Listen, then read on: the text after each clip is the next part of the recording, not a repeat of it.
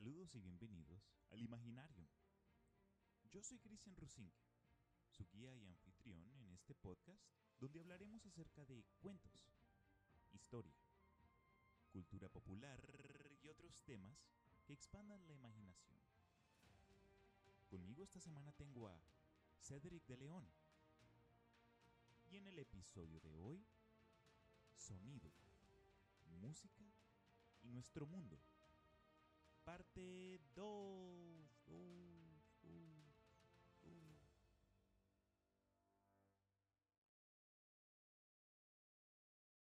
Si aún no te has escuchado la primera parte de esta serie, hazlo ahora, porque a continuación vamos a seguir adelante con la conversación que estábamos teniendo Cedric y yo.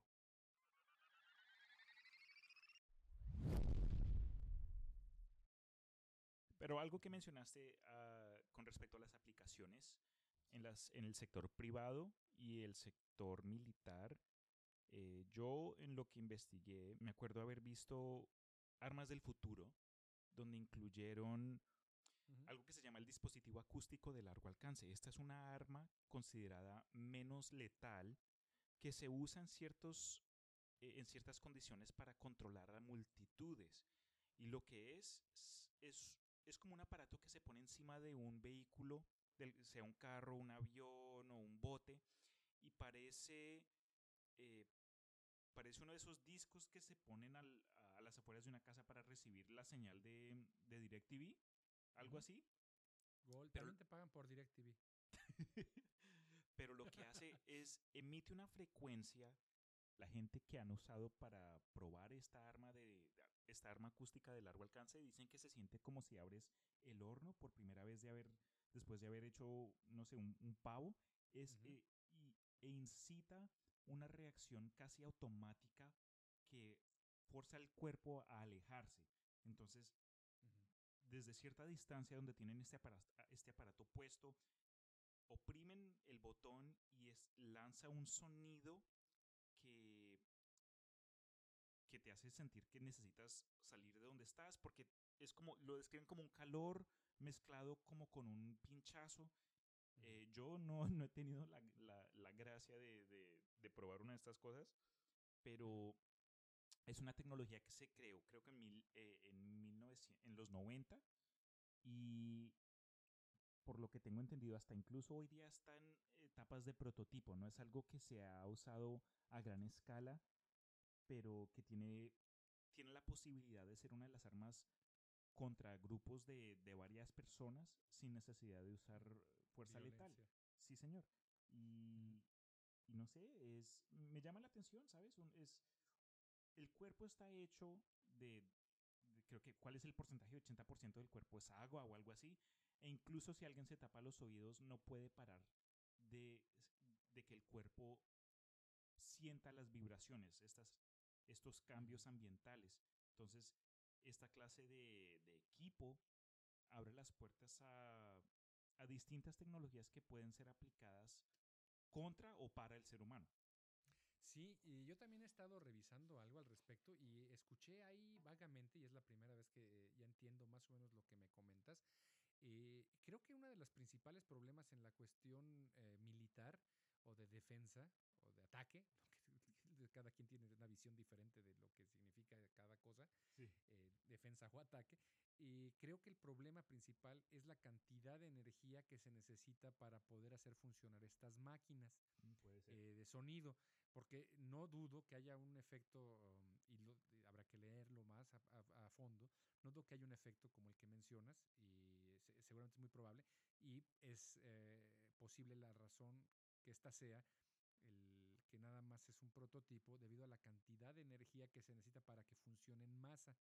Es, eh, yo creo que hasta el momento la forma más efectiva de arma eh, sónica, que puede, o sea, como tal, es que te esté jodiendo un sonido 24 horas al día, que esa ha sido probada y ha sido utilizada para doblar la voluntad de, prisioneros de guerra, de espías, de gente que necesita información. Es más, no es necesario, ve eh, salón de clases, ahí ponles un sonidito durante una hora tin, tin, tin, y vas a ver que hacen lo, lo que sea por callarlo, ¿no? Sí. Eh, entonces, y eso creo que es la forma más efectiva. Y creo yo que el problema principal para estas armas es que funcionan solamente en medios eh, muy controlados y al pasarlos a producción masiva y a uso en la calle o en el campo de batalla, donde se quiera, pues requeriría una cantidad increíble de energía para hacerlos funcionar. Y dentro de ese, no sé si te parece que eh, de la nota café famosa, sí, has oído hablar de porfa, cuéntanos. sí, no sé si lo escuchen. Yo alguna vez lo, lo, vi en Los Cazadores de Mitos, que por cierto se me hace que un programa bastante bueno, entretenido, de científico. Bueno, hablamos después de eso, pero me entretiene mucho, me entretenía mucho. El caso es de que lo, vi ahí alguna vez, me dio risa y luego me puse a leer al respecto sobre la, la nota café, o algo que, te que, curiosamente coincide con la caca, el color de, alguna caca. Pero bueno, ese es otro rollo. Eh, básicamente son frecuencias bajas que alteran el... Se piensa o se pensaba que son notas lo suficientemente bajas para provocar malestares. Se pensaba en ello como una posible arma con fines militares. De alguna manera, inducir la diarrea en el enemigo se piensa o se pensaba que podía afectar el rendimiento del enemigo. Y yo creo aquí, Cristian, que las personas que tenían esta premisa, no recordaron las condiciones en las que los, los soldados vivieron durante la guerra, las guerras anteriores, las guerras de trincheras, donde, o sea, les importaba un bledo si estaban batidos de caca o si tenían amputados un, pie o se les estaba gangrenando una pata. Claro, no. O sea, era... no tienen el privilegio. Exacto, entonces hacer que eh, diseñar un arma que haga que te dé diarrea en el campo de batalla o que te sientas mal, pues creo que es totalmente irrelevante, o sea, es como una onda cómica. Bueno, pero ya que el estudio eh, tenía posibles efectos, es relativamente reciente esto, pero bueno. Eh, esto lo saqué de, la wiki, no me da empacho en decirlo, porque es una fuente invaluable de información. Jürgen Altman, en la Universidad de Dortmund, experto en armas sónicas, afirma que no hay pruebas fiables que demuestran que los infrasonidos puedan causar náuseas y vómitos. Y ahorita te voy a explicar que yo tengo eh, em, experiencia, mucha experiencia en esto. Bueno, no en la diarrea precisamente, pero en la cuestión de los sonidos de graves. En algunos conciertos con niveles de frecuencias graves muy altos, o sea, muy intensos, aquí la traducción se les fue, se han registrado casos de colapso pulmonar en personas que estaban cerca del subwoofer. Sobre uh. todo en fumadores de talla alta y complexión delgada. Básicamente estaban puestos a diseño. o sea, te pones frente a un subwoofer donde la, cantidad de potencia en unos conciertos. Ahí si te pones enfrente de una de esas cosas, el pelo, los que tengan, este, les vuela, ¿no? Y pues, si eres fumador de talla alta y estás delgado, pues básicamente como que es la, la combinación perfecta para que te desmayes. Pero bueno, ¿Qué es lo que entendemos? O lo que dice la nota café o la nota marrón es que te van, eh, hay frecuencias tan bajas que te vas a hacer caca en los calzones nada más por estar en presencia. Sí, de esa es la, simplificación. Eso es básicamente lo que están tratando de, pues de, averiguar, ¿no? Es correcto.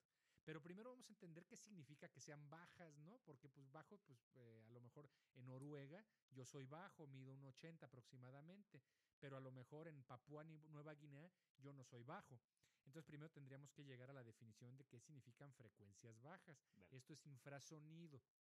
Las frecuencias por debajo de 30 Hz. Esa es la definición. 30 oscilaciones por segundo para abajo o menos, hasta cero, son este, frecuencias bajas. Punto. Se cree que exponerse a rangos de frecuencia por debajo de estos 30 Hz de cierta intensidad les va a producir el, malestar gastrointestinal, que eventualmente deriva en diarrea explosiva. O sea, no nada más es diarrea, es diarrea explosiva, Cristian. Eh, Lo peor. Así, o sea, eso es la premisa. Esto resulta ser un mito. No hay evidencia científica de tales resultados en el cuerpo. El infrasonido resulta para la gran mayoría de las personas inaudible. Sin embargo, es posible percibirlo, si lo sentimos. En algunos casos, la exposición prolongada a estas frecuencias resulta en mareos muy leves y no a todas las personas llegan a manifestarse. O sea, algunos dicen, ay, me siento medio mareado. Pero muchos dicen, ay, ¿y yo cómo sé? ¿Cómo sé que hay infrasonido? Pues es común encontrar estos sonidos dentro de los 17 y los 8 Hz, por ejemplo, en órganos de tubos de iglesia de talla grande o muy grande. Significa tubos, órganos que tengan más de 6.000 tubos o 6.000 o más. Es posible, sí, o sea, eso los encuentras. Hay, hay tubos y hay sonidos que son producidos en órganos de iglesia y pueden ser de 8 y 17 Hz. O sea, la mitad eh, eh, por debajo de lo que es considerado infrasonido. Y su resultado, en el, lo que esto significa es meramente estético y musical. No, ya me imagino, no pongas ese registro de órgano porque me voy a cagar. No. La nota prohibida. En los terremotos, en los terremotos, en los terremotos, el infrasonido también está presente. O sea, diario hay tiembla, muchas veces al día en todas partes del mundo. Los eventos de largo periodo son eventos parecidos a terremotos de segundos de, duración y tiene frecuencia entre 1 y 5 Hz. ¿sí? Estos eventos están asociados a movimientos de fluidos, gases, agua, magma, etcétera, en el interior de la Tierra. Suelen estar asociados a actividad volcánica de volcanes con cámaras magmáticas someras. Este, y ya pues te dan ejemplos, ¿no? De Teide, el Etna, etcétera. Es decir, que estamos expuestos día con día a notas de baja, a sonidos de baja frecuencia y además de gran intensidad. Por ejemplo, un temblor. Claro, si crees que esto es la nota, la nota marrón, porque es una frecuencia que te causó diarrea, yo creo que no fue por la nota marrón, sino fue por el miedo de que estás en medio de un temblor que te hizo salir corriendo del baño. Pero no hay evidencia de que la nota marrón o que sonidos de baja frecuencia muy intensos hagan que te hagas en los pantalones. Entonces, una pregunta, ¿tú crees? Porque hay varios ejemplos donde antes de un evento catastrófico como un terremoto, que los animales en el alrededor lo noten primero, noten algún cambio que los, que los asuste. Y hay gente que cree que puede ser de pronto, eh, no sé, un, un cambio atmosférico. ¿Crees tú que de pronto puede ser un sonido de este tipo que un perro pueda detectar antes de que una persona detecte el, el movimiento de la propia Tierra? Eh, no sé, porque habría que preguntarle primero al perro. Eso sería la primera pregunta, ¿no? Para salir de duda. Cuéntame. Ciertamente hay muchas personas que refieren esto y no eres la primera persona y yo también eh, conozco casos de ya se alteraron los perritos, va a temblar.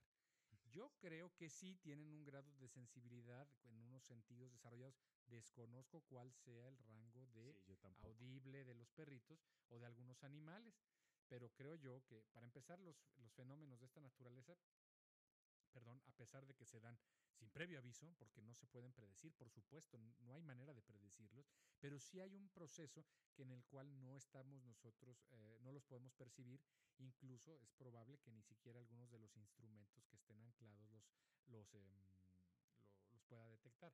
No lo sé, pero es probable que haya algún tipo de frecuencias que molesten a los animales, se alteren y entonces sea no premonición, sino simplemente están percibiendo algo que nosotros no. Que nosotros nada más. Podemos. Eso sí puede ser. Pues, ¿qué más te cuento? Mira, hablando pues del sonido marrón, admito que la primera vez que escuché acerca de eso fue por la gran serie, la obra de arte que es South Park. Esa fue la primera vez que, ah, esa fue la primera vez que lo conocí. Pero me alegro mucho que lo hayas mencionado porque desde hace años ni lo pienso, entonces cayó como anillo el dedo con, con el tema de hoy. Eh, me siento como Cartman, la verdad. O sea, Cartman es mi ídolo. O el Mr. Mm, Hanky. ¿Tu, espíritu, ¿tu espíritu animal? ¿Tú quién eres el que te identificas de South Park? Mm. diría que el papá de uno de los niños, que, que nunca capta de lo que están hablando, siempre, siempre se burlan de él y él todo desapercibido sigue con lo suyo trata de ser el... Randy. El, Andy, el papá. Randy, Randy, el, papá de Stan. ese, sería, ese sería el mío. ¿Es el que fue a hacerse una operación de testículos? Eh, hermano, a él le han hecho de todo. Se, se ha vuelto, se ha vuelto cantante, se ha vuelto eh, granjero de marihuana, se ha vuelto. Ah, cierto. Eh, de esa es la magia de South Park, como que es, es, es un, un, satire, se burlan de todo. Y como hoy en día hay tanta cosa nueva, entonces lo que tienen es material para seguir haciendo lo suyo. Hay, Por supuesto. hay ciertas cosas que, o ciertos chistes que, pues, que van sobre mi cabeza porque de pronto no, no estoy bien informado de cierta área, pero lo que sí me ha llamado la atención acerca de esa serie, cuando viene a la audiencia un poquito más joven, es que ayuda a presentarles conceptos íntricos y un poquito delicados a, a- a la gente joven que no hubiese de pronto, no los hubiese conocido si no hubiese sido por ese medio en particular. Entonces, creo que en sí es, es, es, es importante, eh, pero nada, no, no compara con las primeras temporadas. No, por supuesto, los prim- el primer episodio, el episodio piloto que estaba hecho con recortes, Sí, ¿te es fabuloso. O sea, yo no, no, o sea, pod- podría haber, so- bueno, escuchen las personas que tienen algún grado de respeto por mí, porque lo poco que les queda, yo creo que se lo van a llevar. Pero para mí South Park ha sido una de las series, eh, bueno, no, mm, es una obra de arte, por supuesto, a la, a la crítica, al humor negro.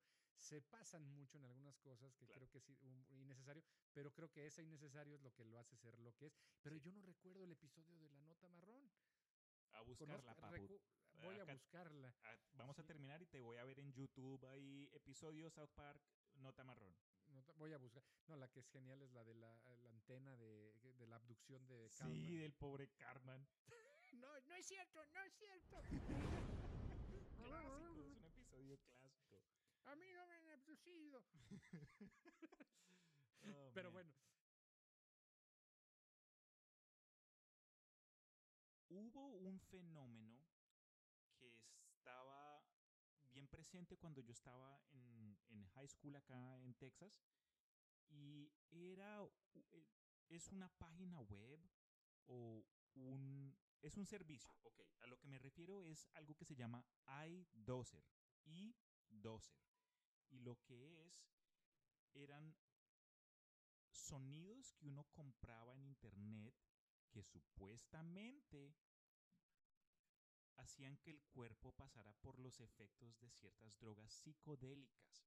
Entonces, habían, habían tonos para efectos de LSD, eh, tonos para efecto de hongos o ayahuasca. Nunca lo probé porque en ese entonces no tenía una tarjeta de débito, pero me acuerdo que fue algo bien popular. Hasta habían, ah, habían otras personas alrededor del mundo que, pues, si- siempre va a haber gente que dice, ah, no, eso no funciona, o que sí, es lo mejor del mundo, entonces puede que de pronto la compañía les pagó. Pero me llamó, mucho, me llamó mucho la atención el concepto de que uno pudiese inducir ciertos estados con solo el uso de sonidos. Obviamente, tras lo que has mencionado tú, sabemos que dependiendo en la persona y la proximidad a la fuente del sonido, es posible que alguien pueda sentirse eh, mareado o que de pronto le dé malestar estomacal, pero no hay evidencia científica que confirme que con, con el uso del sonido uno pueda crear, no sé, un efecto ahí a lo drogui. ¿Sabes? ¿Me explico? Sí, eh, eh, sí, he escuchado al respecto y creo que funciona, pero nada más te dan la mitad del producto cuando lo compras. La otra mitad es ilegal Oh. venderlo. What? Sí, porque la otra mitad tienes que, o sea, si dice, ¿sabe qué? Esta música va a producir un efecto alucinógeno de hongos de la psilocibina. Aquí Oh. está el sonido, pues vaya con su distribuidor de psilocibina. Ya los mezcla y a lo mejor sí. What? Esa parte no, No, la sabía. No, o sea, el, el- el caso es de que no es cierto en el sentido de que eh, te- tendrías que meterte algo para poder inducirlo. Eso sí, hay eh, drogas eh, que ah, potencian el- la percepción, el sentido, pues Oh, eso ya claro. a nivel cerebral. eh, con un sonidito, eh, ya con esto te vuelcas, hay frecuencias que den- mezcladas con la droga. En, en ese sí ya te pones pero súper loco. Sí, sí, sí. Esto no me consta, pero eh, es escuchado que lo venden. Entonces mucha gente decía, no, es que me- yo lo, lo probé. No, es que tu recepción cerebral, tus ondas alfa, beta no están en sintonía, carnal, y mira, y, y ya no funciona. Entonces ese es el asunto. Y luego se va con las teorías de la conspiración, donde no, lo que pasa es que ya no, no ha proliferado porque estas frecuencias están prohibidas y el mundo las prohíbe y porque no quieren que se sepa, no sé. Y empiezan este asunto. Pero sí recuerdo que vendían paquetes y había muchísimos, a lo que le llamamos en México paleros, que es decir, los que te dicen, no, sí me funcionó y sí me puse unos viajesotes, pero no, el caso es de que no ha proliferado y tan así es que pues el mercado negro la sigue vendiendo y la sigue comprando gente, eh, pues como las, los, ¿cómo le llaman? Los, los, los anuncios estos de las 3 de la mañana, que te venden productos milagros. los inform- los infomercials. Los infomerciales fabulosos para los que no pueden dormir. Eh, y por, algo, por alguna razón los ponen a las 3 Por de la mañana. sí, exacto. Entonces, sí, he escuchado de esos paquetes que escuchas algo y te vas a poner un viaje. Sin embargo, no hay pruebas científicas que lo, lo, lo respalden. Entonces, Sin atento, embargo- atento gente que nos esté escuchando, si esta es la primera vez que escuchan al respecto, no vayan ni a gastarse plata porque, como hemos dicho, no hay pruebas que inversión económica te va a dar lo que busques. Entonces, O sí, que, que lo gasten y que luego nos digan, ¿saben que no es cierto? Eso, eso mejor, me gustó más esa idea. Díganos cuál les sirvió y nos mandan el link. Y, y nosotros y así, y así No, damos ya con lo, el- lo descargamos y nos ponemos, no, sí, Cristian, está bien bueno este sonido. lo que es cierto, Tengo y esto hambre. que a lo- eh, ya te- no, eh, seguramente. Yo comí un rico, bueno, ya luego les platico qué comí. El- el- lo que es cierto es, anda circulando por ahí, y yo lo he visto, yo sí lo he probado con audífonos, el efecto que te da una cierta configuración sonora donde de sientes que una mosca está volando a tu alrededor. No sé si te ha tocado ¿No? em, descargar eso. Busca ahí, de hecho en YouTube habrá muchos, seguramente, donde es el efecto que le llaman eh, audio 3D, 4D, no recuerdo, donde te ponen un sonido con audífonos bien acomodados, bien aislados, en condiciones muy bonitas ahí en tu casa y con una calidad muy buena. Tienes que reproducirlo y cierras tus ojos para que no haya interferencia de contaminación visual. Pones la reproducción de estos soniditos y de repente ves, sí, bueno, no ves, percibes que Sí. está la mosca a enfrente, a la izquierda, ¿La mosca el cantante? abajo, la, la mosca cantante. Sí. Yo romperé tus fotos. Yo quemo- Ta, No, ese, ese es otro. Pero sientes cómo está la. O sea, eh, eh, lo- tu cerebro trata de reconstruir la posición de una mosca real, pero toda la información que estás obteniendo es a través de solamente un par de, eh, de audífonos y ya. Y esto es eh, impresionante porque si ahora dices, ay, caray, sí siento la mosca aquí a la izquierda, la qué siento a la derecha. Sí, y esto pues fue algo de lo que a principios de los que será, de los años 90, los 80, en el cine pues trataban de hacer esa, esa inmersión acústica donde te- te escuchabas por acá y veías y sentías por atrás la nave y enfrente Sí. los balazos.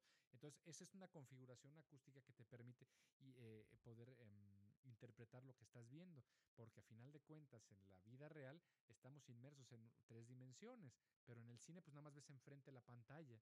Entonces, la otra mitad de la, de la experiencia la tiene que reconstruir tu cerebro y te ayuda muchísimo los efectos de sonido. Y además, si vienen de atrás, de adelante y te mueven la silla y te echan un chorrito de agua, este, por, en los cines 4DX ahora, que yo no he ido porque tengo miedo. Y, este, y pues no me imagino, imagina en una película 3X, ¿qué, qué sensación podría haber? Mejor no. Entonces, el sonido juega un papel importante. La parte de los sonidos que te puedan inducir a un estado catártico de viajes astrales, etcétera, pues ya como que quedaría pues a juicio de cada persona. Lo que sí, y habíamos platicado en algún momento, es que hay obras musicales de la que sea, de Daddy Yankee si tú quieres, de, de Don Omar como platicábamos, o incluso de los grandes maestros eh, Beethoven, Juan Sebastián Bach, o sea, los- que lo escuchas y te induce, o sea, no necesitas ninguna droga. Un Sí. amigo mío me dijo, yo no necesito estar borracho para sentirme en éxtasis, con que escuche esto es suficiente para que me altere y me ponga en un estado sublime. Ay, y qué- wow, qué bien. Sí. O sea, es increíble, ¿no? Que puedas comparar la borrachera, y a lo mejor a eso se refieren estos sonidos, pero que puedas comparar una borrachera bien puesta con una obra musical que lle- lleve a un estado tan alterado de los sentidos. Sin embargo, y tal vez, perdón, Cristian, a lo mejor aquí podemos también re- recopilar un poco sobre los usos que estábamos hablando del sonido. Y entonces, bueno, el sonido también te puede ayudar, eh, no nada más en la nota marrón para estas ondas militares, ni en la música, sino también te puede ayudar para mm, tener pruebas invasivas sobre calcular el flujo de la sangre en los vasos sanguíneos, haciendo rebotar ondas sonoras de alta frecuencia en los glóbulos rojos circulantes en tu, sangre. En la ecografía común se utilizan ondas sonoras para crear imágenes, pero no se puede mostrar el flujo sanguíneo. A esto se le llama ecografía Doppler. Te ponen, eso sirve mucho para las personas que tienen problemas cardíacos, problemas de circulación, alguna vena o arteria obstruida. Creo que son las arterias las que, bueno, el sistema circulatorio. Les ponen unos aparatos, por ejemplo, en las piernas o en los brazos, o donde quieran detectar, y hacen que ah, los sonidos de alta frecuencia impacten en el, en el cuerpo, en este aparato, y ven si hay alguna obstrucción en el flujo de la sangre y si no la hay, si está funcionando. Muchas veces lo utilizan, por ejemplo, para cuando acaban de reconstruir a alguna persona que sufrió algún accidente donde tenía eh, temor o estaba en peligro su extremidad. Hacen cirugía de microcirugía de reconstrucción vascular. Significa que lo que yo entiendo es que le pegan otra vez las, le juntan las venas y las arterias para que se restituya el flujo de sangre en las extremidades y lo que tienen que asegurarse es que esté fluyendo la sangre precisamente, porque sin sangre no hay nutrientes ni oxígeno y pues se, te muere. Entonces te ponen ya... Entonces ponen este aparatito de ecografía Doppler y están monitoreando. En el momento que ya ven que hay flujo sanguíneo, pues están del otro lado los médicos, los cirujanos, microcirujanos vasculares y dicen, terminamos nuestra chamba. Por otro lado, hay unas personas que, bueno, creo que todo mundo tenemos miedo de ir a una cirugía eh, de, la, de la naturaleza que ésta sea, aún sea para un diente o sea para alguna cuestión más seria. Pero en especial hay muchas personas que sufren de piedritas en el eh, riñón. Y hay una técnica que se llama la litotricia. Y las piedritas en los lugares del cuerpo que se supone no deben de tener piedritas, o sea, creo que hay partes del cuerpo que no debe haber piedras, eh, a menos que debajo de las uñas, a lo mejor a veces sí, pero en otras partes del cuerpo no. y en este caso, cuando no debe haber piedras, eh, y sospechan que las hay, hay ondas de choque de alta energía que también son llamadas eh, ondas sonoras, son guiadas con radiografía o ultrasonidos, atraviesan el cuerpo hasta que golpean los cálculos renales. Esta es la litotricia. Y ah. si está, eh, si usted, y les rompen las piedritas. evidentemente, creo yo, bueno, es que tienen que tener un diagnóstico, no todo mundo puede ser sometido a este tipo de tratamiento, pero si tienen piedritas en o cálculos en los riñones, la litotricia podría ser una alternativa que no los va a meter cuchillo a su cuerpo. Buenísimo. Entonces, sí, si usted está, sufre de algún de esto, de piedritas en los riñones y es candidato o candidata, pues puede evitarse mucho sufrimiento. Y las personas que han sido sometidas a este tipo de tratamiento, la litotricia, dicen que si están despiertos pueden experimentar una sensación de golpecitos ligeros cuando esto eh, cuando comienzan a romperse las, las piedritas en pedacitos más pequeños. Eso es eh, por este lado, ¿no? Imagínate, eh, muchas personas tenían que pasar por, por tratamientos muy dolorosos y bueno, desafortunadamente no todo mundo es candidato a la ditotricia. Pero bueno, es algo para, si eres candidato, pues... Sí, está disponible ahora. Es, es un avance, por lo menos. Un avance. Y por otro lado, son del mundo del, del sonido, pues lo más conocido creo que hoy en día, y lo creo que muy útil, no digo que los otros dos sean inútiles, pero esto es, creo que para las personas, eh, las familias es muy útil y para los médicos más, es conocer al, integra al nuevo integrante de la familia antes de que salga al mundo. Para esto se utiliza la ecografía fetal o la sonografía también. Eh, es una técnica de diagnóstico por imágenes que usa ondas de sonido para producir imágenes de un feto en el útero. Las imágenes de las ecografías fetales pueden ayudar al profesional de la salud a evaluar el, el, crecimiento y el desarrollo del bebé y monitorear el embarazo. No nada más es porque decían, ay, mira, qué bonito, se parece a su papá. Yo no sé de dónde sacan esas cosas, el, pobre feto todavía no parece nada. No tiene ni cara no tiene ni cara, la carita apenas se ve como renacuajo. Y ya, ay, mira qué hermoso. Ya tiene los ojos de su papá. Y sí, pues sí, ¿por qué? Porque ni no los abre. Pero el, punto es, eh, fuera de esto, que pues es muy útil y muy bonito en la espera de un nuevo ser en la familia, es muy importante porque pueden detectar algún tipo de anomalía antes de que ah, nazca y preparar, y preparar eh, prepararse para lo que tenga que ser eh, fuera de un procedimiento natural o normal en, una, en un nacimiento. Por ejemplo, pueden encontrar labios leporinos, tengo entendido. También puede verse si hay eh, malformación por síndrome de Down. y pueden también encontrarse otras cosas que podrían poner en riesgo tanto a la madre como al producto. bebé. Es correcto. Entonces, fíjate que, y esto es algo tan tan sencillo, me refiero al, proceso mm, físico, pues nada más son perturbaciones del medio, como lo dijimos, y ya, nada más hay que saberlas disparar y saberlas recibir. Claro, y a interpretar. Interpretar. Y eso es lo que encontré y a mí se me hace algo tan interesante el poder eh, eh, entender y explorar este mundo del sonido, que eh, hay muchísimas cosas que platicar, Cristian. algo que quiero introducir a continuación es, es la levitación acústica. Hoy día estamos conscientes de que ciertos trenes en ciudades como en Hong Kong o en otros países del Medio Oriente o hasta en Europa, eh, se usan trenes que son elevados de forma magnética, levitación magnética. La levitación acústica es algo menos conocido porque no tiene tanta aplicación, o por, por lo menos por ahora, pero esta es una tecnología que se ha, ha estado en desarrollo desde 1980 y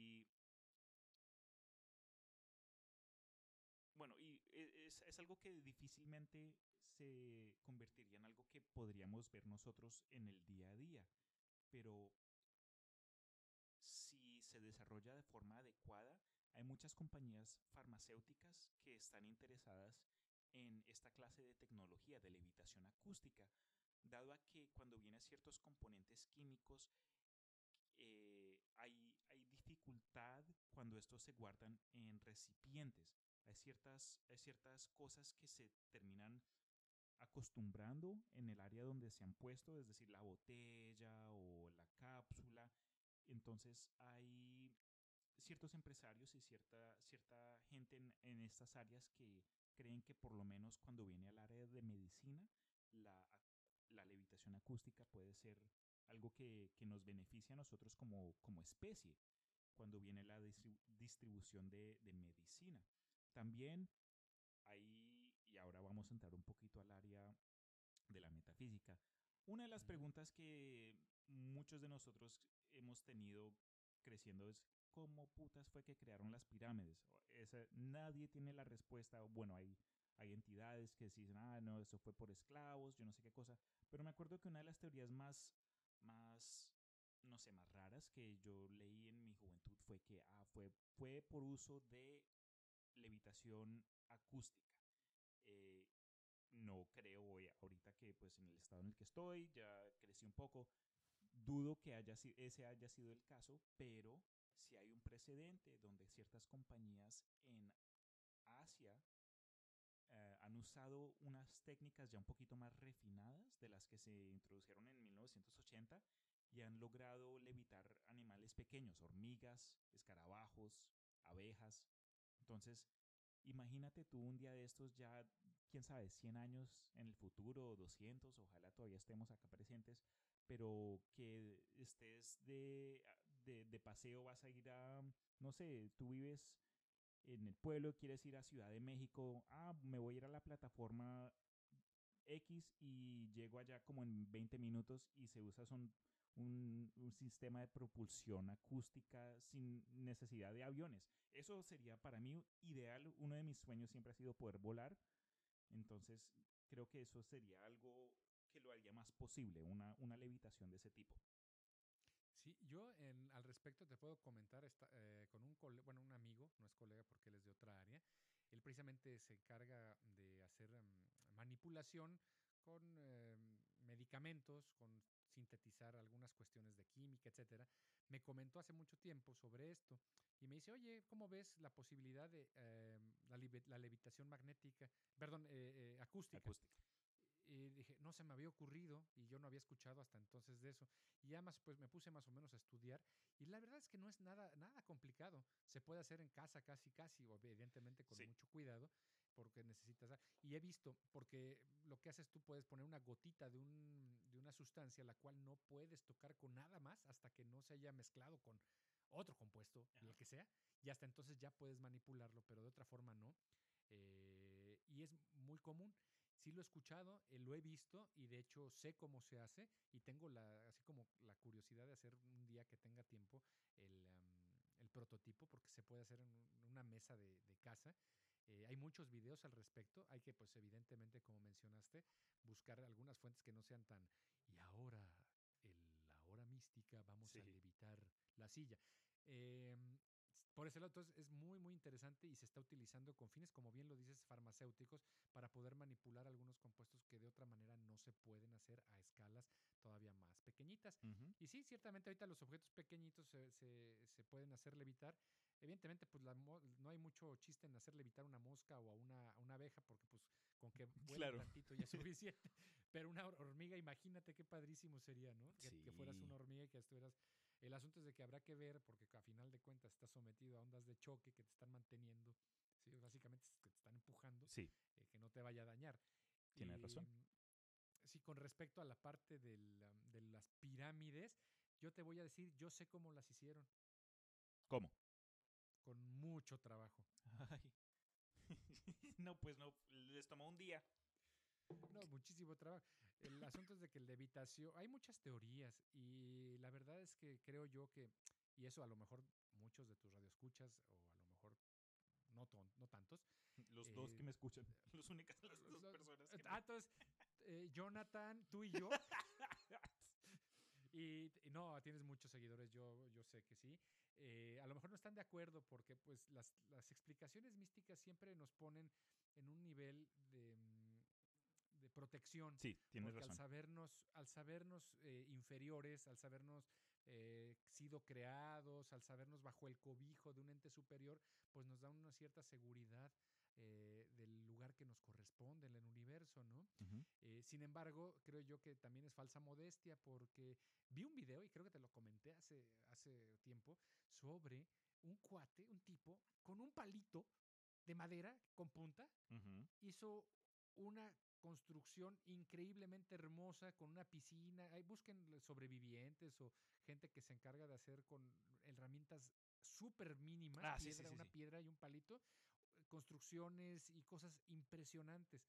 Entonces, yo creo, no sé cómo lo hicieron, hay muchas teorías, hay muchos este, especialistas Sí. que ya han dicho, miren, yo creo que se puede mover así, se puede mover así, y lo han logrado, han logrado mover grandes volúmenes de bloques, etcétera. El caso es de que si tú eres un faraón y además tienes 100 años para hacer tu tumba y 10.000 esclavos, no importa que te tardes 100 años en construir tu pirámide, Ujú. mientras la hagas como tú quieras. Entonces lo que tenían era tiempo y además pusieran los dioses en la tierra, pues ni modo. Entonces el punto es que yo creo que mm, no usaron levitación sónica. Ah, yo tampoco. Yo creo que, eh, no sé, no, eh, yo lo- no lo creo, no soy experto en esa área, habrá que preguntar a ingenieros y toda esta parte.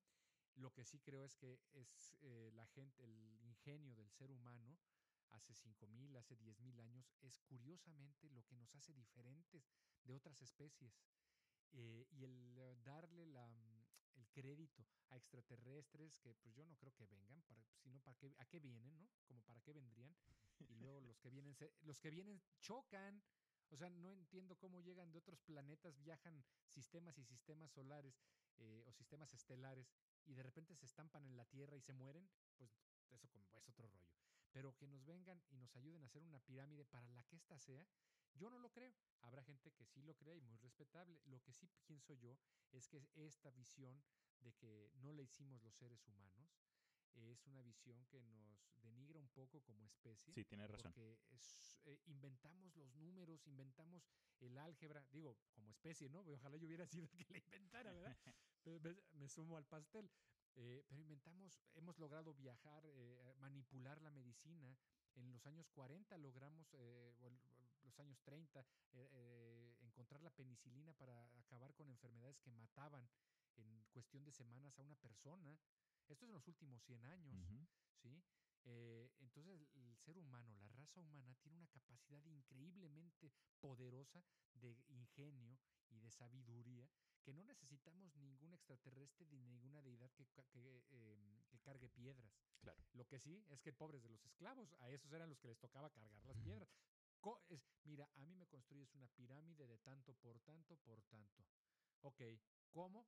Esa es bronca tuya. Yo quiero mi pirámide, yo soy Dios en la tierra y la haces. Punto. Entonces, la levitación sónica como para levantar piedras, no la creo para eso, para las pirámides. No creo que mm, el sonido haya sido utilizado para pulir piedras, que se puede. Y mm, con esto yo me quedaría, ¿no? Vale. Es muy interesante y, y sí, como que el mensaje sería, pues vamos a darle crédito a nuestros antepasados. También eran muy inteligentes y creo que más de lo que algunos somos ahora. Sí, en eso estoy de acuerdo y tienes razón. Creo que es fácil tratar de darle crédito a lo sobrenatural o a lo que no a lo que no necesariamente entendemos cuando hay veces la respuesta más, más práctica es la, respuesta correcta es la más práctica y el ser humano tiene la capacidad para muchísimas cosas entonces ese cuento de que los eh, alienígenas en fin eso ya es cada loco con su cuento y creo que sería para Claro. otro episodio pero con Está esta bueno, ¿eh? conversación vale la pena entonces introducir la parte final del episodio de hoy que es algo que quiero mencionar en relación a la meditación y lo que muchos llaman magia. Muy Cuando- bien, me gusta. Cuando uno piensa en la palabra meditación, una de las primeras cosas que llega a la mente es el siguiente sonido. Aum, aum, aum. Sea por muñequitos animados que vimos cuando éramos jóvenes o alguna serie donde, por alguna razón, el, el monje estaba ahí cruzado como, como indio y estaba repitiendo este sonido. Cuando se analiza, uno puede tomar en cuenta que el, el- proceso de una mantra es la repetición de ciertas vocalizaciones para generar un estado de concentración. En esto, uno puede tomarlo, uno pu- con esto dicho, uno puede tomar esto, sea como, no sé, la primera cosa que tú digas antes de, de salir del trabajo. Nos vemos, mi amor, ten un buen día. O niños, tengan un buen día. O duermen con los angelitos. Una clase de, de repetición que ayuda a reforzar X o Y cosas, sea para un alivio físico, sea para motivarse uno a sí mismo o para de pronto enriquecer la experiencia del día a día si es que uno practica ciertas artes de como el yoga como el taoísmo eh, en fin cuando viene la relación con la magia eh, una cosa que vemos muy a menudo en en el entretenimiento es, por ejemplo, al estilo Harry Potter, donde con la varita mágica que uno dice, uno la apunta y dice algo en particular y ¡boom! chis- chispitas. Espectro patronum. Avada Kedavra. Ah. No, Exacto. eh, hay quienes piensan, hay individuos que se enfocan en el estudio de, de lo que se llama alta magia y han enfocado eh, ciertas, eh, ciertas, no sé, cierto tiempo en lo que se llama magia ceremonial. Y la magia, la ma- lo que se conoce como magia ceremonial puede ser difícil de entender, pero es un concepto que puede que sea un poquito más familiar de lo que muchos pensamos. Yo, por ejemplo, fui a iglesia católica cuando era chico y hay ciertos procesos, ciertos, cierta rutina que uno cuando va por primera vez uno dice, ok, pero ¿por qué están de rodillas? Ay, ahora se están parando y yo me estoy sentando. No, hermano, no, no me, este baile no me lo sé. Un, Yo sí. un, eh, una interpretación de lo que se puede considerar magia ritual o como qué es lo que acaba de decir Eh, Alta magia. cer- ceremonial como magia ceremonial Ajá. Es algo como ir a misa donde ya hay un proceso de principio a fin donde durante todo esto hay ciertos cánticos que uno utiliza que uno puede de pronto solo enfocarse en lo que se está diciendo, pero se usa en ciertos patrones y ciertas subidas y bajadas en el audio o en los tonos o en el timbre de la voz que puede tener de pronto un significado más, eh, más profundo del que, le, del, del que uno puede de pronto ver en la superficie. Entonces, el uso de sonidos ha sido usado históricamente para una variedad de cosas, sea para comunicación personal o intrapersonal, sea para el desarrollo de tecnologías para guerra, ataque o defensa, o medicina, o incluso se, ha se ha- se han usado, eh, se- o incluso se puede usar el sonido para, para concentración, para el cambio de estados emocionales. Eh, entre, entre el Cedric y yo, acá en, en nuestros desvíos de conversación y nuestras risas y chistes tontos, hemos solo raspado el, ¿sabes? La punta de encima del iceberg. Hay tanto que uno puede absorber y entender y aprender con esta, con, con ¿cómo se dice? Con este, if, no, fuck, give me a second. Sí, hay tanto que uno puede aprender con esto o de, de esto que un episodio no creo que sería suficiente para de pronto cubrir todas las bases. Eh, en fin, me alegro mucho que haya, hayamos tenido esta oportunidad y en serio, me, cada vez que hablo contigo me sorprendes y me alegro mucho que hayas tomado un poquito de tiempo para, pues, para coordinar conmigo y acá hablar entre los dos. Entonces, antes de terminar, ¿tienes tú de pronto algún, algún otro punto o algo que quieras mencionar? Mira, mencionaste ciertamente este tema, es fascinante y llevaría muchos programas más porque podemos hablar de tantísimas cosas. La parte de la música en, la, en los ritos religiosos y mágicos y místicos es todo un, todo un asunto, ¿no?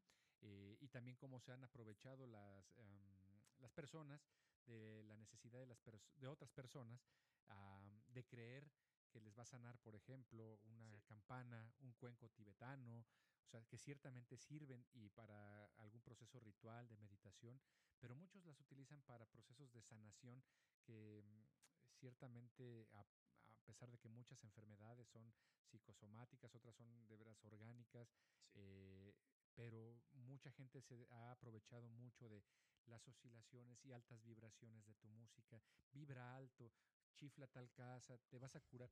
Yo digo que mientras sea gratis este consejo, es bien tomado, pero hay gente que se encarga de lucrar tanto con esto, con el sonido en especial, que te venden el cuenquito, te venden la tacita, te venden la campanita y, te la venden con una bendición, etcétera, que creo que eso ya eso ya no se vale. El sonido está por todos lados. El sonido podemos acceder todos y bueno, eso sería otra cuestión bien interesante platicar sobre eh, la sanación, la música en los procesos de sanación eh, y en los procesos también de resiliencia. También es muy importante.